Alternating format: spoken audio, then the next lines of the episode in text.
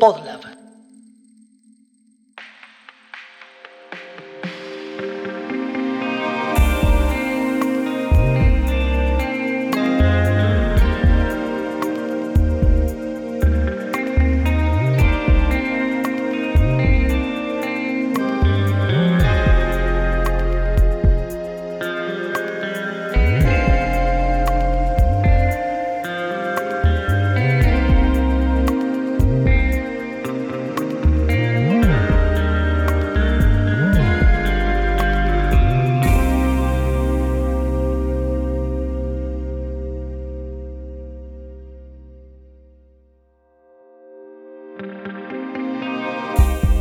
Bienvenidos a la segunda temporada de Familia Tipo, el podcast del colectivo de diseñadores Lettermafia. En esta temporada pasamos de la charla a las entrevistas. Por eso decidimos invitar a participar a distintas amigues que queremos y admiramos mucho. Hoy les traemos el lado B de nuestra charla con Jan y Guille. Bienvenidos una vez más a la mesa de Lettermafia. Siéntanse como en su casa, sírvanse algo rico y disfruten de la charla. Un poco con- eh, conectado con el tema este que venimos hablando de la perfección. Eh, ustedes son, como- bueno, ya saben que son referentes, pero son famosos. Qué fuerte. Son rockstars. Qué fuerte. Es fuerte. Pero bueno, es, Sí, es no así. cargo. La Rockstar me, ¿No me da un poco cargo? de miedo. No, no. No, no sé si rockstar. Rockstar Nah, es como una actitud. montón, pero, pero, sí, se dice Jan y Guille en el mundo del diseño y la gente sabe quiénes son. los Eh, estás incomodando. Gigi. No. No me hace pensar. Igual. ahí. Me hace pensar. A mí también. Pasa que tam- pasa lo contrario también, ¿eh? A ver. Sí, pasa lo contrario. Vemos. Bueno, vuelvo a hablar de Ale, ¿no? Le va a gustar que hable mucho de él. Pero a veces nos cruzamos gente estando con él yendo a comer. Y él me presenta. Y de otro lado no tienen ni idea. Pasa. o es Guille normal. cuelga y no sabe quién es Está bien. Yo también, sí, Sí, yo, sí, soy, sí. yo soy malísimo reconociendo gente, recordando nombres. Pero está bien que así sea, porque a veces esta cuestión de las redes sociales y la cantidad de followers y todo, a veces dimensiona las cosas de una forma que no es real. Pero sí, Es mu- sí. quiero, quiero decir esto, sí. es muy de nicho lo que hacemos, es muy específico lo que hacemos. Muy poca gente sabe lo que es, mi mamá no sabe lo que es. y está bien que así sea. Pero sí siento un poco, a ver, porque la verdad es que hay cosas que no, no puedes negar. Sí. No, no es, esto no es rockstar, pero una vez sentí, estaba en el subte, una chica no paraba de mirarme. Así dije, bueno, ok. Dije yo, no sé en qué estoy, me miraba, soy yo. Bueno, miraba, miraba, miraba. Me bajo, vi atrás con un amigo que se iba a la misma estación, me dice, vos no sabes quién soy, ni ahí, pero yo sé tu trabajo, me encanta lo que hacen. Y se va. Y yo me quedé media dura y yo dije, ¿esta chica quién es? Pero me sentí como rara. Aparte, como decíamos, un contexto raro, un subte, y alguien que no sé ni quién era, y fue y lo soltó, ¿viste? Tenía que...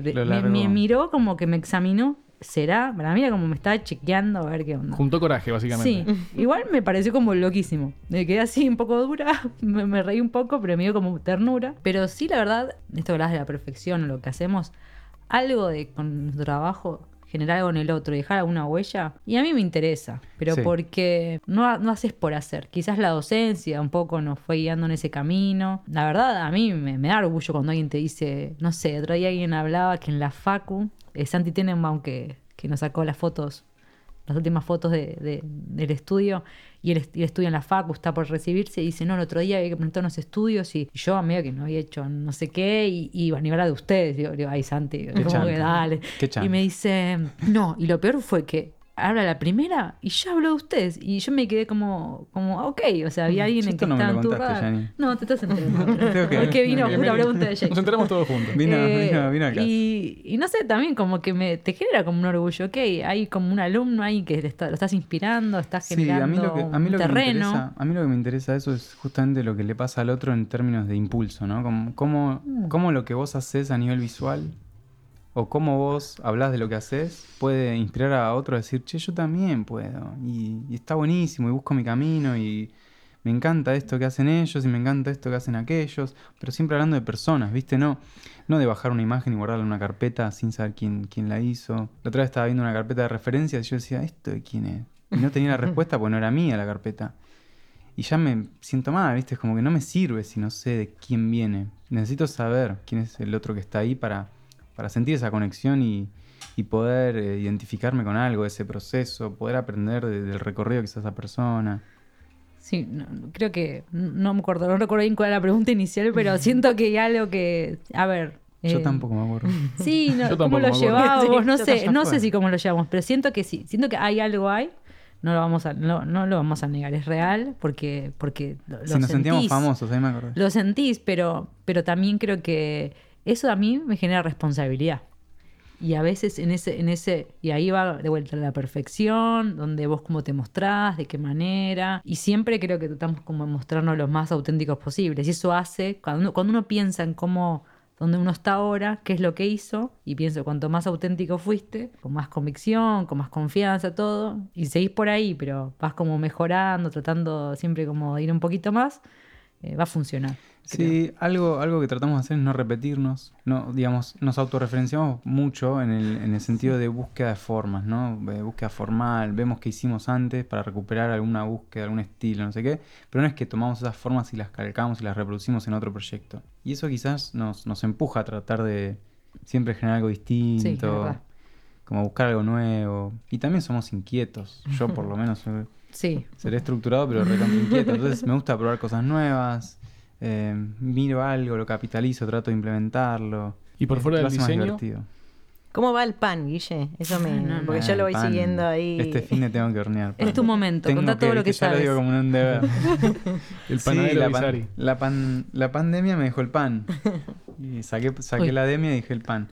Sí, me sumé a esa como parte de terapia, ¿no? Una terapia interna. Dijo, me sumé a esa. No, no, que cuente Sí, todo porque como fue. Y la masa madre se volvió viral. sí, o sea, yo aprendí de, mirando los stories que subía Donato.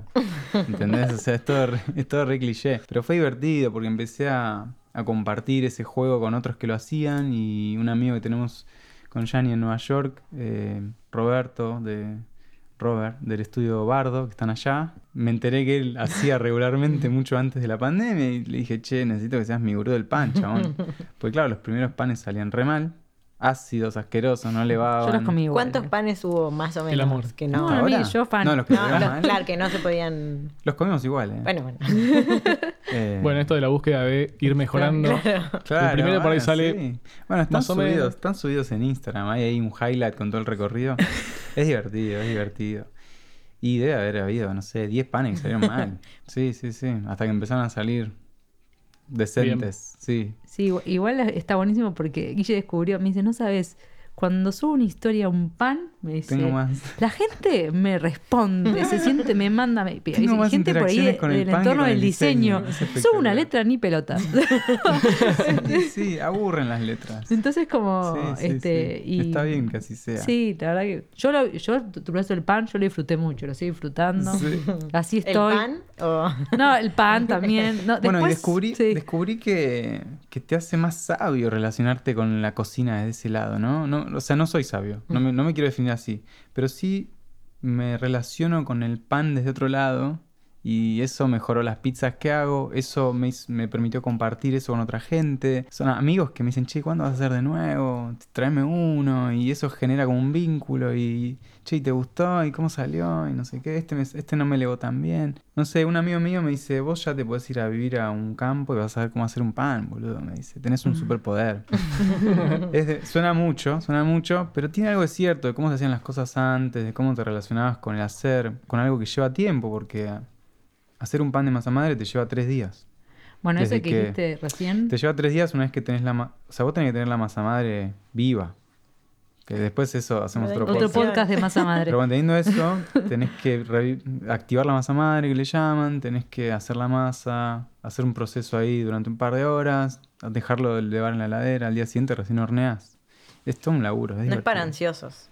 Bueno, claro, por eso digo que es, eh, es un laburo de terapia, porque Claro. te hace bajar, ¿viste? Está bueno.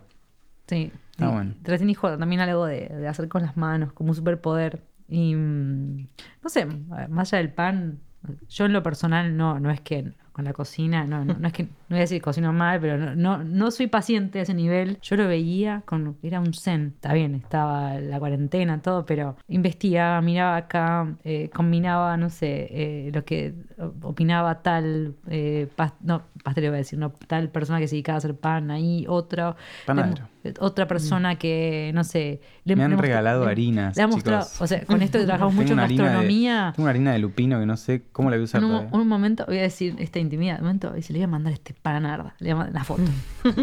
y y sí, ella sí, dice, sí. está buenísimo. Y se lo manda, se lo voy a mandar a la, pa- a, a la pastelera. Y le manda otro comentario. Como a ese nivel, ¿no? Como de, de abrirse, Sí, bueno, esto, pero con mucho pa- más paciencia. En mi caso no, no manejo esa paciencia. pero sí, por ahí pongo, no sé, fue con... A mí me gusta mucho hacer deporte, entonces como me, Eso te iba a me- me meto ahí. Vos tenés también tu, tu escape por otro lado. de la- porque me parece que está bueno también, que esto creo que lo hablamos en algún Sí. momento, todo el que está como muy metido en las letras necesita, viste, como en algún momento salir para otro lado, porque Sí. si no, puedes morir. Ah, ah, bueno, Sí. Siem- me gustó, siempre hice mucho deporte. Después, obviamente, la universidad empieza como a dejar, a dejar de lado porque no tenés tiempo. Y cuando pude volver de a poco, lo hice. A ver, ahora lo hago más como un entrenamiento. Voy a un entrenamiento a la mañana, más personalizado, con un grupo. También eh, dejé de ir al gimnasio y empecé a ir a un parque. Entonces voy a- al parque cerca de casa, es el parque de Chacabuco. Estoy ahí y a las 8 de la mañana o 7 y media, de posar el sol ahí. No estás como en otra. Entonces vuelvo y nada, vuelvo es un, un caos, ¿eh? pero cuando en ese, en ese momento como que estoy ahí. Y, Es tu ratito. y sí, sí, ese rato. Sí, te cambia la cabeza también. Totalmente. Y sí, eso, eso nada, tratamos de como de conservarlo. Guille cuando dice hacerlo del pan y lo hace un escape y es real, dice, "Oye", y no deja de hacer otra cosa para hacer eso, lo hace. Y un poco también de mi lado trato de hacerlo, como bueno, hoy tengo que entrenar y no voy a cancelar una reunión, o sea, no voy a ir a una reunión y cancelar lo que tengo que hacer por eso, porque pienso, el otro lo, lo harían. O qué me estoy perdiendo, o si no, cinco minutos más tarde, ¿qué pasa? No, Si no lo podemos hacer ahora, que somos como, digamos, tenemos lo- nuestro propio estudio, tenemos como nuestros propios tiempos, no. Sí, Así son las que- pequeñas Así ventajas. que sí, sí, eso. Y una pregunta, ¿no? Pero esto lo fueron aprendiendo con el tiempo. eh, porque, va, no sé, vi- viste cuando recién empezás, Sí. que decís a todo que sí y que todo es necesidad, y después vas diciendo, bueno, no, tuvieron épocas más oscuras, digamos. ¿De qué? Podés No, de- Ser de- más específica. No, esto de que de repente te piden algo y vos decís, bueno, cancelo todo para eh, trabajar con este cliente y después terminás dándote Ok, cuenta que, ya entendí. que no. Hay Sí, anécdotas por ahí. Un poco y un poco. No sé de qué te estarás acordando. Tíralo. Se ríe. Ponelo sobre la No, mesa. no, a ver, la realidad es que tratamos de priorizarnos este último tiempo y tuvimos siempre, y esto es, voy a decirlo como suerte, aunque a una amiga me diría, no, eso no es suerte, eso es trabajar por eso, no, pero, pero esto de, de poder, estoy, estoy a autorreferenciando a mi amiga. Me encanta la voz que Sí, aparte, él puede imaginar que amiga puede ser, pero... Sí, ya sé. Eh, pero a lo que me refiero es poder trabajar de, y que tengas ciertos clientes que, o proyectos que vos elijas de ese lado como que te sentís privilegiado. Entonces, bueno, ok, puedo. Y si digo que no, es algo de lo que por ahí no, no- algo no me cierra en el tiempo, en el pedido, en lo que como fluye, lo que sea. Pero me acuerdo, siempre me acuerdo, el caso del Recoleta. Yo estaba, lo Saludos. miro porque, porque no saben lo que fue. Vamos a, vamos a, vamos a pintar el cuadro. Pintar el cuadro vos Vamos primero y después yo te digo mi versión, porque hay Eh, como dos sí. miradas. Eh, Luis, Luis Gimeli te contacta para ser parte. Yo, yo lo cuento como. yo, saliendo del gimnasio. Ok, ya está. Vamos a poner la nota de color. Para ser parte de esa campaña eh, de No Va Más. Sí, la en campaña que fue por 2019. el Día de la Mujer Pero 2019. esto fue en enero, ponele. Y claro, y era. eh, para Yanni era un golazo poder dar eh, Era una. como un sueño. Sí, darle forma gráfica a esa campaña. Entonces nos estábamos por ir de vacaciones a Mar Azul. No. No, No, no, algo pasó no, algo no, no, antes, no. peor, no. No, no, no, claro. Estábamos yendo, estábamos por ir a Mar del Plata para eh, el masticar Hacer que se masticar hizo, Mar del la Plata. feria masticar que se hizo en Mar del Plata. Nos íbamos Ahí con está. Agus, con León, o sea, ya era un quilombo Con Agus todo. y con León, y encima se suma el deadline de la campaña de No Va Más. Pero Claro. claro, nosotros como escape después de Mar del Plata nos íbamos a ir a Mar Azul para desconectar.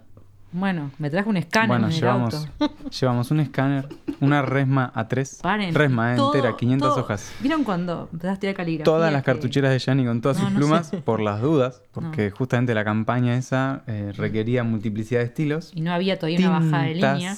tintas en el baúl.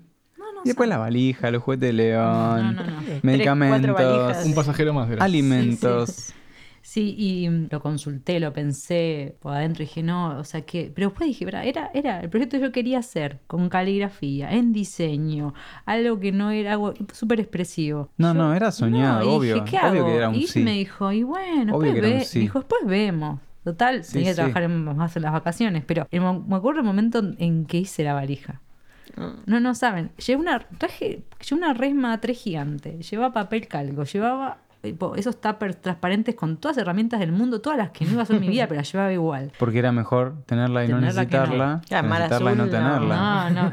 ¿Ves? Roguemos que haya wifi, pero ese es otro tema. Pero bueno, en el medio, en el medio, antes de eso, había un proyecto que era terminar. Nosotros llegamos para trabajar en lo final de la feria, salía a la feria y había que encima trabajar. ya es un caos. Y, o sea, y ahí- ese hacer era el, momento, era era- un era el quilombo. momento más Sumado, candente, digamos. sumado que hacerlo en Mar del Plata era un- estábamos de visitantes, sin conocer un lugar, tratando con proveedores nuevos, con No. tiempos nuevos. Y, y un niño también dando vueltas. Y un niño. Y me ¿Quién, acuerdo que- no, ah, no, si no estaba Agus a veces parece un yo, niño. Yo ahí, yo ahí lloraba. Ah, sí. lloraba. Y, Sí, ahí fue. de, Sí, de inclusive, sí, inclusive estaba Tati también, que, que es su novia, y nos dio una mano con También, también. sí, sí, sí. Pero, y me acuerdo que Ahí nuestro amor por Aus Sí. se multiplicó en, exponencialmente. en la noche, me acuerdo que en la noche, bueno, el proyecto empezaba a avanzar, entonces yo trabajaba en la noche, me acuerdo. No. Hay, hay, hay fotos de la habitación del hotel donde estábamos Sí. alojando en Mar del Plata. Hay fotos donde todo Yo el piso sé. estaba cubierto, Cubierto. por, por Sí. trabajo de Yanni. Y yo sacaba fotos para referenciar, más que nada para tener ahí, y en un momento yo dije, llega a entrar alguien a limpiar, me pensé, estoy loca. Claro, nos Aparte, íbamos- había frases que nos decían, íbamos tipo, porque era una campaña media heavy, que hablaba como de, de- de- de- Misoginia, de- de misoginia, machismo. trola, el machismo, Trola. y así. Yo dije, ¿esta chica va a decir qué pasa acá? Eso sí. Claro, sentí. yo creo que la persona que iba a limpiar ahí abría Sí, eso y se encontraba con había un panorama de un, entonces- de un nivel psicótico y serial Bueno, entonces, killer. entonces me la llevaba. ¿Habrá pasado? ¿Habrá No, no, pero yo me procuraba, no, no, yo se cagaba todo. Y después ahí escanear todo. Eh, aparte de cosas que no podía hacer digitalmente, tenía que, tenía que verse la textura, todo. Bueno, nada, y, y después ya me enfermé en el medio porque el estrés de haber terminado la feria me enfermo, viajando enferma, así que se reía hacia Mar Azul. Llego. Viajar enferma significa ir por la ruta de Mar del Plata a Mar Azul y que Yanni tenga que abrir la puerta para... No, no, no, lo peor, chicos, lo peor. Bueno, pero el proyecto salió bien después. Eso es como el detrás, ¿no? Pero es espectacular Digo, estar entonces digo, bueno, no, di- no dije, no dije que no, pero tampoco me arrepiento, digo. Después, en el- como Vale que, pena, porque vale también algo que pasó, dije, después de un momento me vi, ¿no? En la escena. Estábamos en la playa y ella dijo, me lo llevo, voy con él a la playa. Yo me quedé ahí trabajando y, y yo abría la, abría la puerta y estaba la playa. O sea, no, ¿qué me iba a quejar? Sí. ¿Qué iba a decir? No. Y dije, y lo puedo hacer, y estoy acá, y no hay nadie que me diga, no sé, no tenía, había un deadline, estaba hablando con un director de arte, que era muy comprensivo, que sabía que estaba ahí, el esfuerzo que llevaba, que había decidido, pero me comprometí, o sea, tenía que llegar. Pero, mm, pero después no me arrepiento, porque digo, puedo hacerlo. Claro. O sea, Obvio. también nos, bueno, y también eso decir que no, me acuerdo, eh, y vuelvo a eso y ya por ahí, no sé. No quiero aburrir con estas cosas, pero me voy acordando de anécdotas que digo, no, no, bueno, después hubo otra cuando, cuando llegamos a... Y esto habla bien un poco también, y, vuelvo a la- y todo esto se conecta con la confianza. ¿eh? Cuando en el 2019, 2019, sí, fuimos a, fuimos a Nueva York, eh, porque Guille fue a estudiar a la Cooper, a estudiar el programa condensado de tipografía, también otra locura de, de decir que vamos, dijimos no, por ahí me dicen que no. Y Eugenia Melo, que fue gran impulsora de eso, dijo, que no sabe lo que está Él sabe, le van a decir que sí. Y, y bueno, antes de eso, me acuerdo que nos, estaba, no sé, un evento, me cruzo con, con Narra Lépez y me dice así, esas charlas que me dice, eh, ya tal día mirá, eh, van a ir a masticar. Y yo dije, la miro y dije, no vamos a estar. No. Y me dice, algo hacemos, me dice. Y se va. Yo le cuento a Guille, también obvio con la. Dice, uy, viste como, pues es un proyecto tanto tiempo. Y nada, como, vamos a decir que no, porque no había manera de hacerlo. No había, no, no existía manera. A ver, viste cuando te quedas pensando. O ¿cómo sea, íbamos a estar en Nueva? York. ¿Cuánto estuvimos en Nueva York? Como tres meses. Tres meses. Y a la peor parte Entonces, no, de claro. la feria. La peor casi parte. todo, la- claro. todo el proceso de trabajo de la feria vamos a estar afuera. De- de- el proyecto, la parte más dura del de proceso de, armado, donde se definen cosas importantes. Y mm, nos juntamos, y en realidad ella nos dijo, yo pensé que nos íbamos a juntar para ver que a quién le recomendábamos que así. Ella dijo, no, no, es para ver cómo hacemos, me dice. Y yo digo, Y nos preguntó, ¿ustedes creen que pueden? ustedes pueden, me dice, así. Fue como, y dice, después, bueno, después, si ustedes pueden, dice, Lo vamos viendo. Vamos, yo confío, lo vamos viendo. Como que 100%, es como, vamos a hacer. No le dijeron a nadie que estábamos de viaje. A veces me, Ni a- a la, ni a la producción, ni al equipo a de veces me producción. llamaban Y claro, yo estaba ahí, igual la diferencia horaria una hora, y si bien estábamos trabajando y todo haciendo cosas, pero ella estaba ahí, no sé, cursando, y yo por ahí estaba en un caos con León. O trabajando otra cosa, y, y me acuerdo que esa confianza nos hizo sentir también que, nada, que lo estábamos haciendo, nadie notó que no estábamos. Y un día alguien dijo, ¿pero ustedes dónde están? No, estamos acá. ¿Cómo que están? ¿Y cómo nadie nos dijo? No sé, como que. Nada, ya estábamos, la dinámica la conocíamos, de otro lado confiaban en que podíamos hacerlo bien y, y salió, digamos. Y funcionó. Entonces es como, hubiese dicho que no si, Claro. Si no hubiesen. No, sé, no sentía esa confianza, tal vez. Ojo, eso es importantísimo. A veces, bueno, qué problema, porque decimos bastante que sí. porque- ¿Lo volverías a hacer eso, Yanni? Ay, seguramente diga que no lo haría. No, pero sí. Ah, No, es fácil sí, decir sí, que no sí.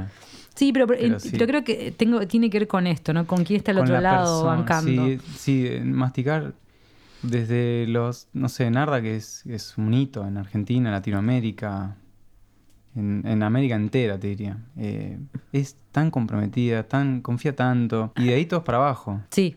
qué sé verdad. yo, es, es un gran equipo de gente que lo primero que se hace para incorporarlo ahí es valorar a la persona, la calidad de la persona, el compromiso. Narda como que mete ese filtro y se embudo y si no va, no va. Y vuelvo a donde estaba Es antes. re loco decir, eso. bueno, estoy, bueno, a veces estaba, era re tarde, re de Claro. noche, trabajando, haciendo cosas. Y, me y, y vuelvo, y cómo todo se conecta, porque Agus también se sumó a ese viaje. En el medio, o sea, se sumó el viaje y una noche me acuerdo. Claro, porque había paró unos con workshops, nosotros. unos workshops en la Cooper que los daba Ken Barber, hablando de hitos y de famosos. Eh, él sí es el verdadero Dios, ¿no? Estamos de acuerdo en eso. Y, y él se, se fue para allá para cursar uno de los, de los workshops Sí. y le dijimos, obvio que te quedás Sí. con nosotros, Sí. obvio. Y era, Qué buena. y Era, y era de noche. Y, y me acuerdo que a las 11 y trabajamos en el living y dice, y nos mirábamos re quemados. Pero estamos en Nueva York. eh". claro. Todo es más Ya feliz. fue.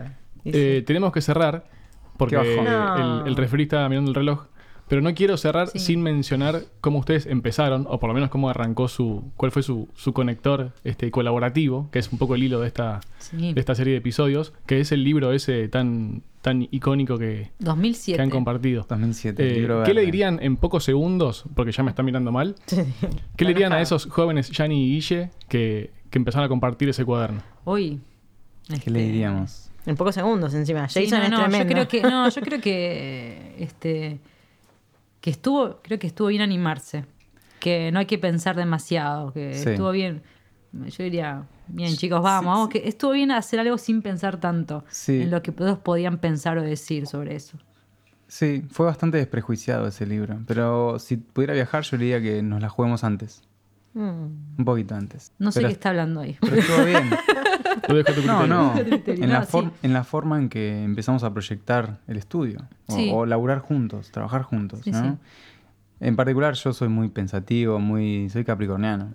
Entonces tengo, necesito como proyectar todo muy controladamente. Sí, pero creo que, nada, creo que diría eso, como que estuvo, estuvo bien ani- animarse a hacer algo sin saber qué esperar del otro. Porque en realidad eso no, no sabíamos qué iba a pasar. Claro. Fue algo tan espontáneo y con tanto, a ver, después la parte romántica, todo lo que, lo que hay, lo que surgió y todo lo, lo- lo que hoy somos, pero creo que en ese momento yo no esperaba. Capaz que No, era no esperábamos fraude, nada, era- un fracaso. Era, era Y- divertirse mientras explorábamos las inquietudes de cada uno y ver cómo eso se relacionaba. Así que sí, diría eso.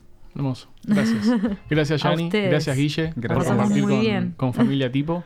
Esperamos la hayan pasado bien, también Sí, como nosotros. La pasamos re bien. Y bueno, nos veremos en el éter. En el éter, Muy- del éter mafia. Ah, ¿cómo lo, cómo lo siguen en Instagram? Porque capaz hay algún colgado que no, Sí. no tiene el dato. Todo junto, es arroba Yani Guille, todo junto. Yanni Guille. Yani Guille, todo junto. O sea, Yani, Guille. Yani Sí, Guille, todo junto. todo junto. Listo. Hermoso. Y ahí está. Gracias, chicos. No, verdad. gracias a ustedes. Muchas gracias. Familia Tipo es una producción de Podlab, con producción general y edición de Federico Rusconi y musicalización de S. Ant. Si querés saber más sobre esta u otras de sus producciones, encontralos en redes sociales como arroba podlabmedia. Lettermafia es un colectivo de diseñadores especializados en tipografía, caligrafía y lettering integrado por Carolina Marando, Jason Lehman, Maximiliano Vitor, Melissa Cronenbold y Santiago Friera. ¿Querés aprender con nosotros? Puedes encontrar nuestro curso en Doméstica. Si querés saber más sobre nuestros cursos y novedades, encontrarnos en redes como arroba lettermafia. Por último, agradecemos a Radio en Casa, el lugar para grabar tu podcast. Encontrá más información en sus redes como arroba Radio en Casa.